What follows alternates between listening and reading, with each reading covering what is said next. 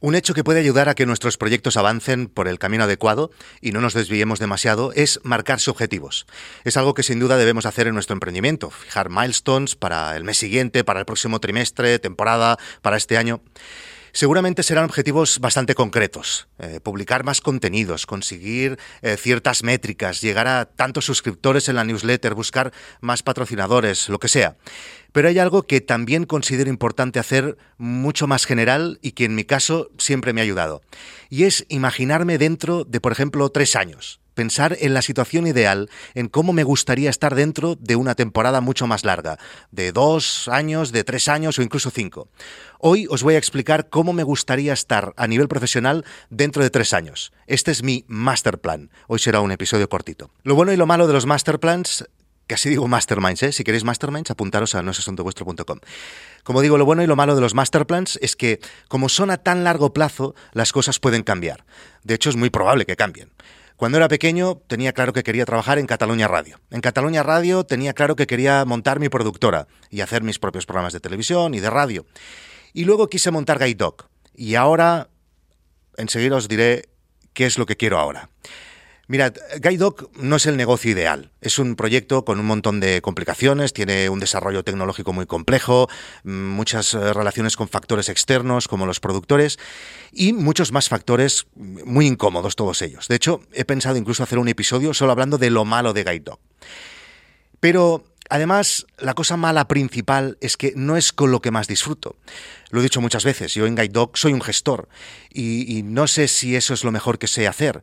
Lo que es seguro es que no es con lo que más bien me lo paso. Amo Guide Dog, ¿eh? como si fuera un hijo. La satisfacción que me produce saber que ha llegado a, a donde ha llegado Guide Dog es para mí brutal, ¿no? Pero no puedo negar que hay cosas de mi día a día, de mi día a día laboral, con las que, bueno, pues me lo paso mejor que con Guide Dog.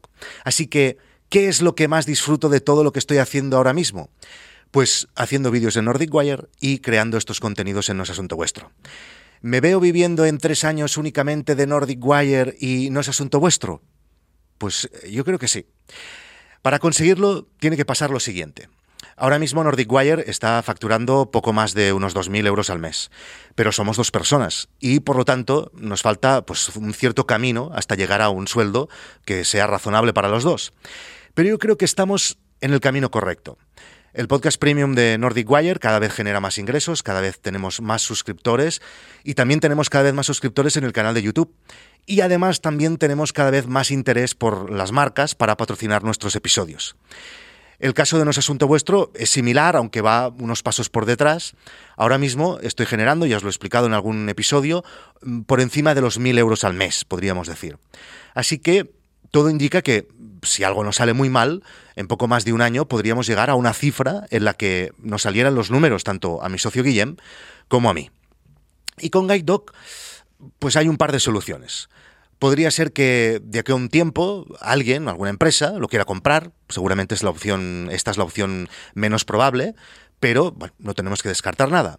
Y otra solución sería buscar un CEO que se encargara de todo lo que yo estoy haciendo actualmente en este proyecto y así pues poder concentrarme en las cosas que más disfruto, como os digo que es Nordic Wire y no es asunto vuestro. Por supuesto, otro de los momentos en los que más disfruto es cuando monto proyectos nuevos, side projects, ¿no? Y desprenderme de Guide Dog en el nivel que sea y concentrarme en la creación de contenidos no está reñido con ir creando o ir haciendo crecer proyectos paralelos como el de Overgroups o Stalmetrics o los nuevos que puedan ir saliendo. Además, la experiencia de ir creando estos proyectos me ayuda mucho a tener cosas que explicar a vosotros ¿no? en estos episodios y en los masterminds. Así que en resumen, este es mi master plan para los próximos años. Al principio he dicho tres años, pero bueno, podría ser antes. Distanciarme de Guide Dog, de la forma que sea, y poder vivir de Nordic Wire y no es asunto vuestro.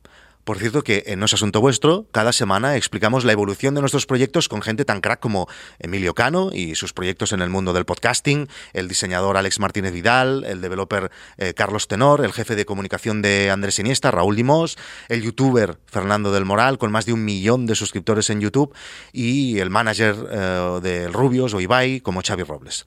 Apúntate para acceder a todos estos contenidos premium en noesasuntovuestro.com. Y además os animo a que compartáis vuestro master plan para los próximos años en nuestra comunidad privada de Telegram. Chicas, nos vemos en Internet. Chao.